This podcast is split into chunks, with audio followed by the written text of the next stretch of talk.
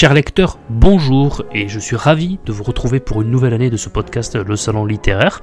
Euh, je vous souhaite évidemment à toutes et à tous euh, une merveilleuse année 2024 euh, sur le plan professionnel, personnel et évidemment littéraire. Pour cette nouvelle saison, on va l'entamer avec un invité de marque, Jacques Attali. Voilà, Jacques Attali qui a écrit de nombreux essais, des biographies, des pièces de théâtre, des romans. C'est un immense passionné de culture, de littérature.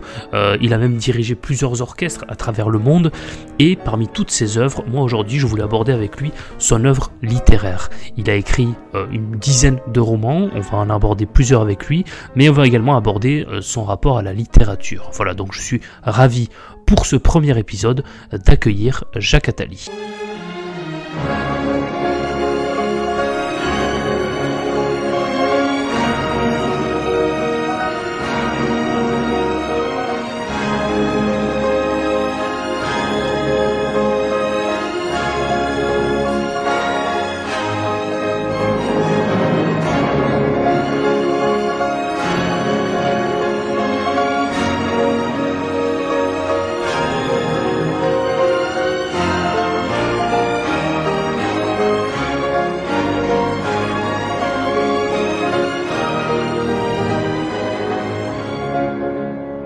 Et je tenais à témoigner de l'amabilité vraiment et de la grande disponibilité de, de Monsieur Attali, euh, qui n'a pas hésité un seul instant avant de répondre favorablement à l'invitation pour ce salon littéraire, pour ce podcast euh, littéraire. Donc vraiment, euh, Monsieur Attali, bonjour et merci beaucoup d'avoir accepté cette invitation pour venir parler de littérature avec moi.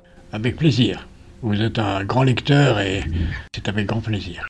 Merci beaucoup, ça me touche énormément. Première question, qu'est-ce que représente pour vous la littérature? La littérature, euh, c'est un voyage.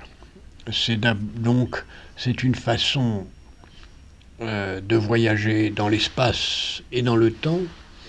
Et c'est aussi un voyage d'une autre nature, puisque quand on rentre dans un roman ou dans un essai, mais surtout dans un roman, euh, on rentre dans d'autres personnages. Donc c'est la possibilité de vivre d'autres vies.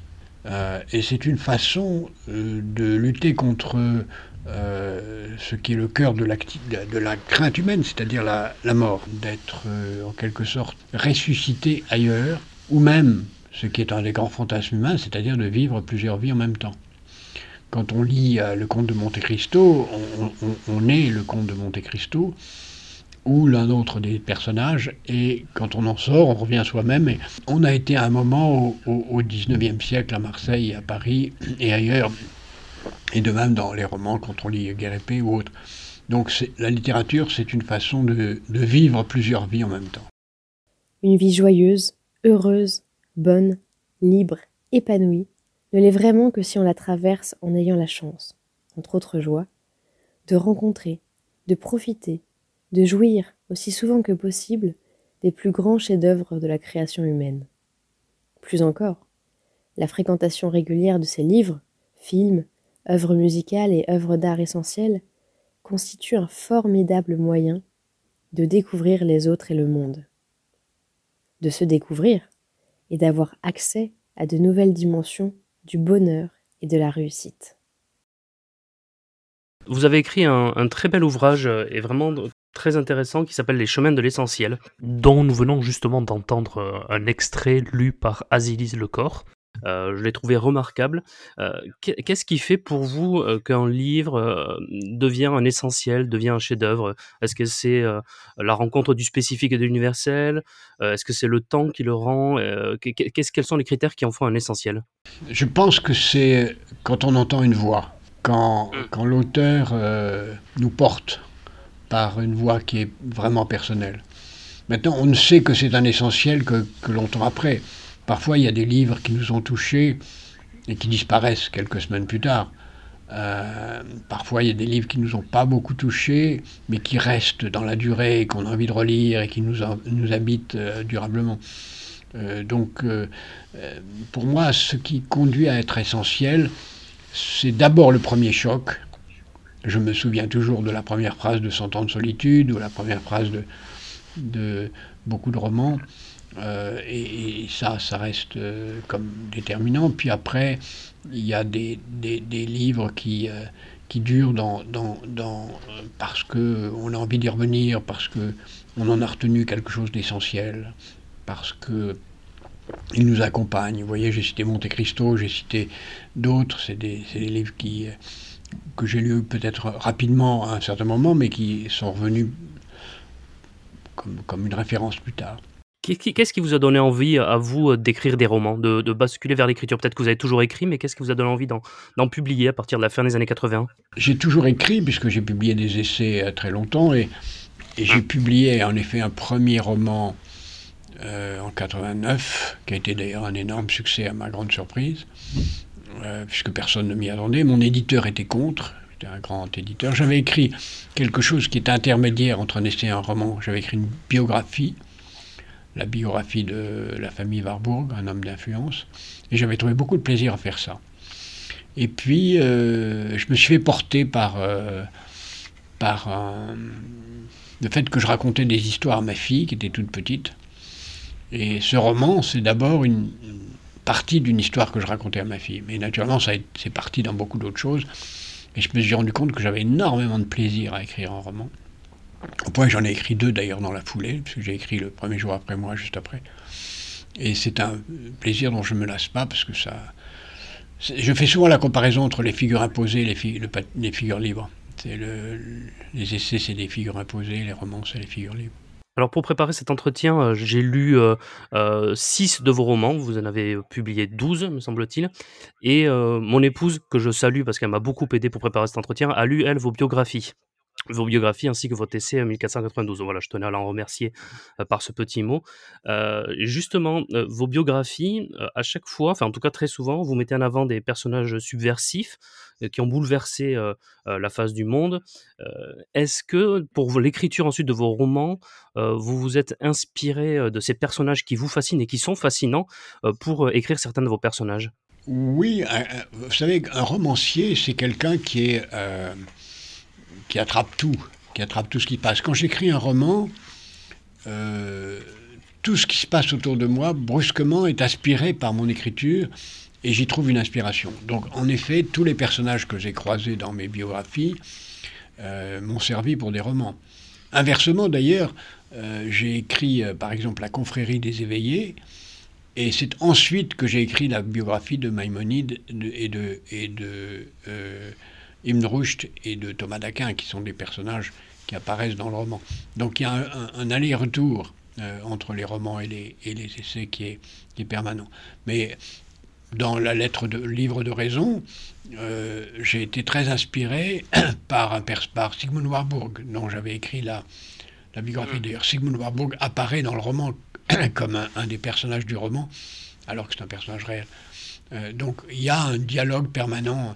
Un, romancier s'inspire dans, mon, dans, j'en ai, fait un peu une, une, trame dans mon plus récent roman où on voit bien que l'auteur du jeu vidéo s'inspire de, de, romans qu'il a lus ou qu'il a vu lire par d'autres, puisque on voit apparaître dans la première partie euh, le, le baron perché qui en fait est une lecture du personnage de la troisième partie du roman. Et donc progressivement, en remontant, on s'aperçoit que les auteurs se sont inspirés les uns des autres. Justement, alors ce dernier roman euh, que j'ai lu, euh, Bien, Bien, heureux soit notre monde, que j'ai trouvé vraiment euh, très intéressant et formidable. vous mettez en avant donc un, prisonnier politique qui s'évade, qui rejoint des résistants qui se nomment les vivants, et dont le but est de lutter contre ceux qui sont les vrais manipulateurs du monde dans ce monde dystopique que sont les sombres. vous mettez en avant une situation dans l'avenir qui est assez catastrophique, et je ne vais pas en révéler plus du récit parce qu'en fait, on apprend plein de choses et on est complètement retourné à peu près vers le tiers ou la moitié du, du roman, et c'est pas du tout ce à quoi on, croyait. Donc c'est et d'ailleurs j'y reviendrai après. Mais dans ce roman, vous, en tout cas votre personnage dit quelque chose que j'ai trouvé, euh, en tout cas que j'ai que j'ai noté, qui dit je suppose que c'est ce que fait tout romancier, il se nourrit de ce qu'il vit. C'est ce que vous venez un peu d'expliquer également. Est-ce à dire que dans le fameux débat, en tout cas dans l'essai de Proust contre Sainte-Beuve, vous êtes plutôt Sainte-Beuve que Proust là sur ce sujet? Oui, même si Proust est très Sainte-Beuve en réalité, parce qu'il n'y a rien qui se nourrit plus de, ce qu'il vit que l'œuvre de Proust. J'ai noté également euh, quelque chose de, très intéressant dans Bienheureux soit notre monde et qui fait en fait qu'un peu votre marque de fabrique dans, votre, dans vos romans. Et c'est pour ça que j'encourage vraiment les, lecteurs à, aller lire vos romans parce que il y a souvent une manière d'entraîner le lecteur dans, des labyrinthes. En fait, plus on, avance dans, le roman, il y a des retournements de situation, des pièces qui s'assemblent, qui fait qu'en fait, on n'est pas du tout là où on croyait être au tout début du roman. un qui est remarquable sur ce sujet-là, par exemple, c'est Nouvelle ou qu'en fait on se rend compte petit à petit, et là encore je vais rien révéler du tout, mais qu'on n'est pas du tout là où on croyait. Et, vous le dites dans votre dernier roman, vous dites en fait c'est un peu ça, toute la littérature, euh, quand à la fin du livre on se rend compte que tout ce qui est dit depuis la première ligne aurait dû conduire le lecteur à deviner où l'auteur voulait l'amener. C'est ce que vous aimez vous en fait dans la littérature? Pour moi, un bon roman c'est celui qu'on a envie de relire tout de suite après l'avoir terminé. En disant, je me suis fait avoir, il faut que je le relise. Voilà. Et, en effet, Nouvelle, qui est un exercice de style, parce que j'ai voulu faire 12 nouvelles indépendantes, avec 12 styles littéraires différents, et, qui forment un roman, en m'inspirant de ce qu'avait fait, non pas de cette façon, mais un auteur que j'aime beaucoup, qui avait écrit 12 nouvelles indépendantes qui formaient un roman, mais pas avec 12 styles littéraires différents, qui était Léo Perutz, avec La nuit sous le pont de pierre, qui est un recueil de nouvelles géniales, mais qui forme un roman. Et c'est ce que j'ai voulu faire avec Nouvelles, que j'ai adoré aussi écrire. Mais, mais oui, j'ai parlé de nouvelles parce que euh, euh, c'est là où je trouve que ça se, ça se voit le plus, mais euh, que ce soit dans le, livre de raison, que ce soit dans Notre vie, disent-ils. Il y a plusieurs de vos romans comme ça où à chaque fois, et puis là dans Bienheureux, sur Notre monde évidemment, il y a plusieurs de vos romans comme ça où petit à petit les pièces s'assemblent, on se, on se perd dans le labyrinthe pour se retrouver à la fin. J'ai commencé à écrire des romans policiers. Mmh.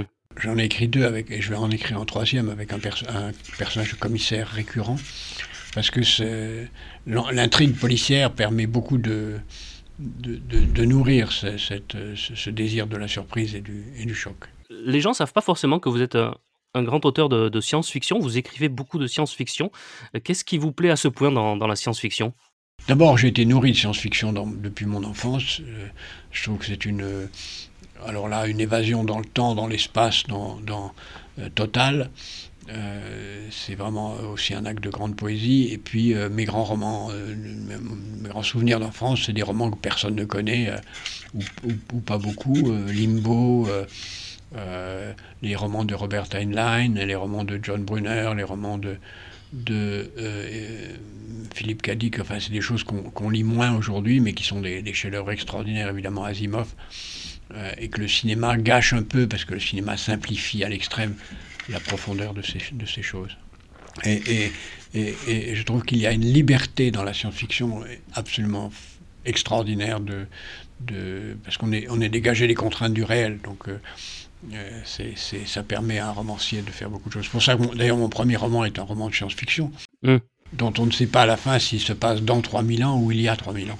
Euh, alors tous vos romans sont euh, vraiment différents, avec à chaque fois un style, un, genre différent, même s'il y a des, genres qui se retrouvent. Mais par contre, euh, il y a des thématiques qui se retrouvent, et une notamment que j'ai extraite de La Confrérie des Éveillés, qui est un, roman remarquable que vous avez écrit sur le XIe siècle, sur l'Andalousie, sur Cordoue au XIe siècle. il y a une phrase et je vais laisser euh, Azilise le corps euh, lire cette phrase qui fait partie de l'avertissement, donc de ce roman que je trouve moi le plus puissant de tous vos romans, La confrérie euh, des éveillés, publié en 2004, dans lequel on retrouve un jeune philosophe à Cordoue, vers la fin de l'âge d'or de la ville, avant l'arrivée d'un islam plus rigoriste, ce jeune philosophe qui a été chargé de retrouver euh, le livre le plus important à avoir jamais été écrit par un être humain. Et il doit pour cela retrouver un traducteur, Gérald euh, de Crémone, euh, à Tolède, en zone chrétienne, et lui présenter un tétradagme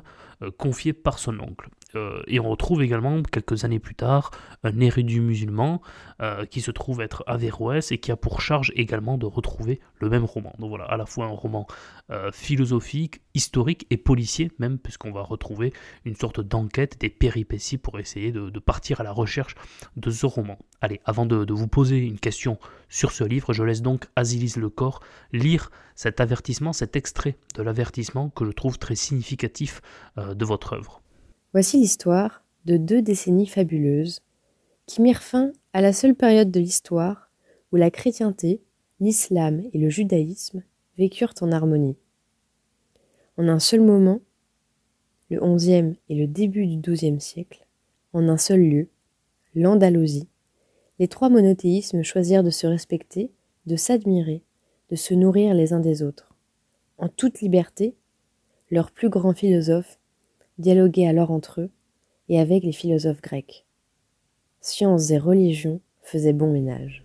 Et vous dites dans plusieurs de vos romans, je pense également à Au-delà de nulle part, euh, que en fait euh, les grandes questions se retrouvent toujours dans la science et la religion. Et dans plusieurs de vos romans, on se retrouve cette dualité entre la foi euh, et, la, raison, entre la science et la religion. Et on a l'impression que ben, vous oscillez entre les deux, que parfois ben, vous dites qu'il faut faire confiance à sa foi dans Au-delà de nulle part, où on voit le est-ce qu'il faut croire ou pas cet être qui vient du futur et qui nous annonce qu'une comète va arriver. Mais malgré tout, la raison permet également d'être heureux. On le voit dans, le livre de raison. Et j'ai trouvé cette dualité présente dans euh, la plupart de vos romans. Oui, enfin, c'est une des dualités de la condition humaine. Euh, la raison nous permet de comprendre beaucoup de choses, mais elle, s'arrête à certaines limites qui laissent, qui laissent la place à, la foi ou à l'absence de foi.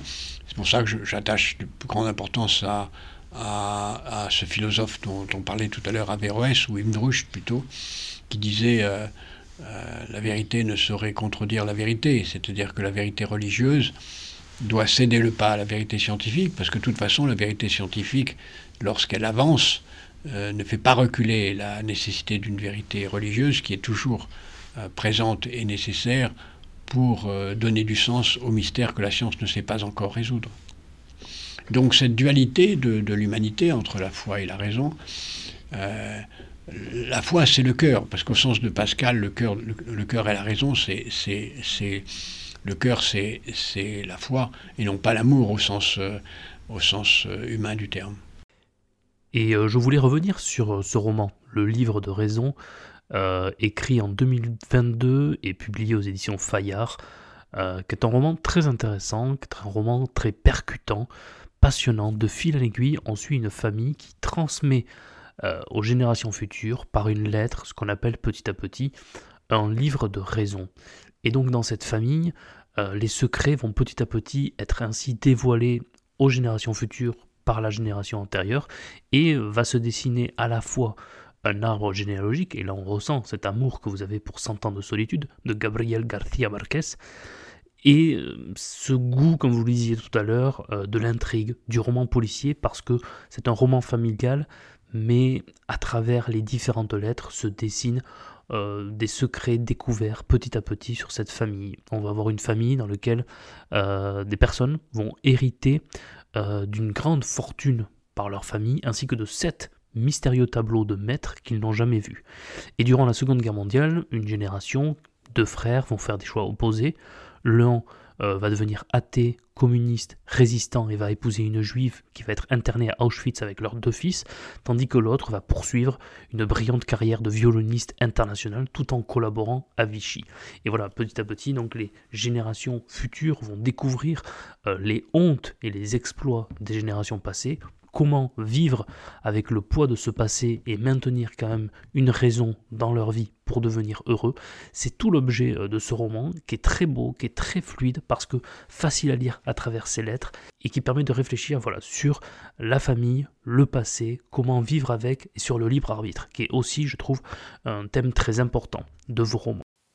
Comme si eux seuls avaient droit à un passé, et que nous autres, humains de simple origine, étions tout juste sortis du néant barbare sans mémoire, parvenu sans héritage dans votre biographie euh, sur Diderot, euh, ce qui nous a beaucoup marqué avec, euh, avec mon épouse, c'est un, passage où vous dites que finalement, alors que ça a été un encyclopédiste génial, lui aurait voulu être reconnu pour son théâtre et vous dites que c'est pourtant le genre dans lequel il excelle le moins ou vous le trouvez le, le moins doué. Est-ce que c'est quelque chose qu'on retrouve chez plusieurs auteurs et est-ce que vraiment son théâtre, que je n'ai pas lu, est si mauvais que ça? C'est le drame de beaucoup d'auteurs, c'est de, de beaucoup de gens de se croire bon pour quelque chose alors qu'ils sont bons pour autre chose. C'est un drame courant et c'est un drame auquel je suis peut-être moi victime, c'est-à-dire peut-être que moi je, m'espère, si je voulais rester par quelque chose c'est par mes romans, mais peut-être que je resterais plus par mon action politique, ce qui me désolerait. Mais on n'est pas toujours reconnu pour ce pourquoi on croit qu'on devrait l'être mais je pense qu'il faut que vous soyez reconnu pour vos romans, mais comme vous dites, comme nous l'avons dit tout à l'heure, c'est le temps également qui le, qui le décidera. Mais j'en suis convaincu, c'est peut-être un mal français contemporain de vouloir catégoriser, de ne pas vouloir que des gens qui font de la politique aillent vers d'autres secteurs, mais je suis convaincu que le temps, en tout cas, vous fera également connaître par vos romans. Pour qu'un auteur dure, il faut qu'il ait des disciples qui lui permettent de durer, ou des gens qui s'en chargent. Par exemple, Pascal n'aurait été rien sans sa sœur, non pas Jacqueline, qui était une grande personnage extraordinaire, mais l'autre sœur, Gilberte, qui a créé les conditions que l'œuvre de son frère soit euh, répertoriée, organisée, connue, transmise. Marx ne serait rien sans, Engels et tous ses successeurs. Gandhi serait rien sans ceux qui ont porté son message, en particulier Nehru. Euh, et les grands et Diderot, malheureusement, lui, n'avait personne pour porter son message, ce qui fait qu'il a beaucoup disparu euh, pendant longtemps et qu'on retrouve aujourd'hui une importance immense comparée à aussi grande, sinon plus, que celle de Rousseau et Voltaire. Je suis absolument d'accord avec vous. Et un de mes romanciers préférés qui s'appelle Louis Guillou, qui dans les années 30 était vraiment très populaire et très connu, ami de Camus, euh, euh, de Gide, etc., a ensuite un peu disparu des tablettes et des librairies parce que ben, il, a pas, il a eu personne finalement pour, pour faire connaître son œuvre. Donc je rejoins entièrement ce que, ce que vous venez de dire. Euh, vous avez écrit également des pièces de théâtre, euh, et une notamment euh, qui, est vraiment très belle et qui est très puissante, qui, est presque absurde, qui s'appelle Du cristal à la, à la fumée, qui évoque donc ce Conseil des ministres de 1938 entre les nazis, ou finalement euh, d'une incapacité, d'une d'une impossibilité pour eux de se dire qu'on va financer les juifs pour les dommages qu'ils ont reçus, les dommages matériels, ils en finissent à se dire qu'ils vont tous les tuer, à adopter la solution finale à ce moment-là ce qui est presque absurde et, également ce qui est pour moi juriste euh, une pièce très intéressante sur le droit, sur le, pouvoir du droit et parfois également, hélas, la faiblesse du droit euh, face à l'absurde et face à l'ignoble. Euh, pourquoi, quelque chose qui m'intéressait, pourquoi avez-vous choisi pour ce récit-là le format, le genre théâtral, ou également pour l'histoire de Charles Quint, et plus qu'un roman? Ça s'est imposé à moi. quand, je suis tombé sur ces archives russes, soviétiques, qui détenait une partie du procès verbal de son socialisme, pour moi, ça s'est imposé. C'était une pièce de, c'était une pièce de théâtre. Euh, de même, euh, à l'inverse, j'avais commencé à écrire une pièce de théâtre sur les relations entre Imrouche et Averroès, et finalement, mon éditeur m'a dit c'est plutôt un roman. Euh, ça tombe comme ça. Charles Quint, il y a plus du théâtre quand c'est une confrontation. Alors là, c'était vraiment, Charles Quint, c'était une confrontation euh, sur 24 heures entre un personnage et un autre.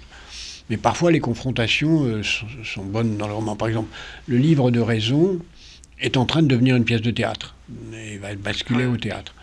Euh, donc l'un passe à l'autre. Mais je, pense qu'il y a des sujets de, de, confrontation avec du rapide qui sont plus adaptés au théâtre qu'au roman. Quelle est votre euh, manière de, travailler pour écrire? Est-ce que vous avez un rythme euh, quotidien? Et également une autre question sur votre écriture. Est-ce qu'il y a quelque chose, lorsque vous écrivez des romans, que vous aimez faire est-ce qu'à l'inverse, il y a d'autres choses que vous n'aimez pas du tout faire euh, lorsque, et, qui, vous, et qui, vous, qui vous imposent des difficultés? Moi, j'écris tous les jours et j'écris d'une façon particulière, c'est-à-dire que je fais d'abord un premier jet très court je fais en même temps une Bible, c'est-à-dire la, liste des personnages, je raconte la biographie des personnages, et je fais une chronologie. C'est extrêmement important de faire une chronologie qui va bien au-delà du roman, qui va avant et après, où on raconte les vies des personnages depuis leur naissance, leurs grands-parents, même si on n'en parle pas dans le roman. Et la chronologie est absolument essentielle pour un roman. Donc je fais ça, et ensuite je retravaille ces textes, la Bible, la chronologie et le roman lui-même, autour de 80 fois. Il y a 80 versions de mes textes, à peu près, que je fais très très vite. Je fais une version en deux jours, euh, mais de tout le texte. Je fais une version en effet en deux jours de chaque. C'est impressionnant. Euh, très très vite. Et, il, ne, reste rien du début à la fin, évidemment vous aimez beaucoup euh, la transmission, transmettre, et, pour ça, euh, bah, je vous en remercie. C'est ce que j'essaie de faire moi très modestement également euh, avec ce podcast et, le compte Twitter. Aujourd'hui, beaucoup se plaignent que les enfants lisent de moins en moins. il y a de plus en plus de concurrents, peut-être également à la lecture, je ne sais pas. quel conseil donneriez-vous à des parents pour faire aimer la lecture à leurs enfants et peut-être par quelques quel roman euh, commencer Vous le faites déjà hein, dans euh, Les chemins de l'essentiel, vous mettez une petite astérisque pour les livres qui sont à faire lire par les enfants. Est-ce qu'il y en aurait d'autres peut-être ou en tout cas deux trois que vous aimeriez mettre en lumière? Mais ceux qui nous écoutent à voir ce que je conseille dans Les chemins de l'essentiel. Mais je pense que la meilleure façon pour des parents de pousser des enfants à lire, c'est de lire eux-mêmes. Si les enfants ne voient pas leurs parents lire, parler de livres, avoir une passion pour les livres, ils n'auront pas. Euh, ils auront moins, ils auront moins de chance. Alors bien sûr, il y a des enfants qui, euh, qui sont en rébellion contre leurs parents et qui liront pas parce que les parents lisent, ou des, enfants qui vont lire parce que leurs parents ne lisent pas. Mais en général, c'est très important de, donner l'exemple. Et moi, je me souviens dans mon enfance, quand je m'ennuyais, mon père me disait T'as rien à lire. Euh, alors que ça, ça n'est pas le réflexe habituel que de dire ça. La lecture, euh, si elle est un sujet de conversation dans la famille, si on parle ensemble des livres, si on parle ensemble de, des personnages de romance, ça, donne envie de lire. Si, les enfants se rendent compte que c'est un sujet de conversation, ils vont, ils vont, ils vont s'y mettre. J'ai une toute toute dernière question. Est-ce que vous pensez euh, qu'un livre peut être un essentiel alors qu'il est peu lu et peu connu? Et est-ce que vous, vous avez des exemples en tête comme ça de livres moins connus que vous aimeriez mettre en avant? Ah, Vous me prenez de court, mais il y, a des livres euh, qui sont très importants pour moi et qui sont peu connus. Est-ce qu'il y a des livres très importants qui sont inconnus? Je ne saurais dire. Mais par exemple, si vous prenez Vie et Destin de Grossman, qui est pour moi un des plus grands chefs-d'œuvre absolus de la littérature, il est moins connu qu'il ne, ne devrait être. Euh, si vous prenez euh, le manifeste du surréalisme, qui est un texte absolument essentiel, que personne ne lit, mais qui est un texte fondamental de la littérature, c'est un texte qui, est moins connu qu'il ne devrait être. Les lettres d'amour de Nabokov, qui sont un texte génial, c'est pas très connu non plus, je pourrais vous en citer des dizaines. Bah merci beaucoup en tout cas d'avoir accepté mon invitation. Je... Merci, j'étais très heureux et à bientôt. À très bientôt. Au revoir.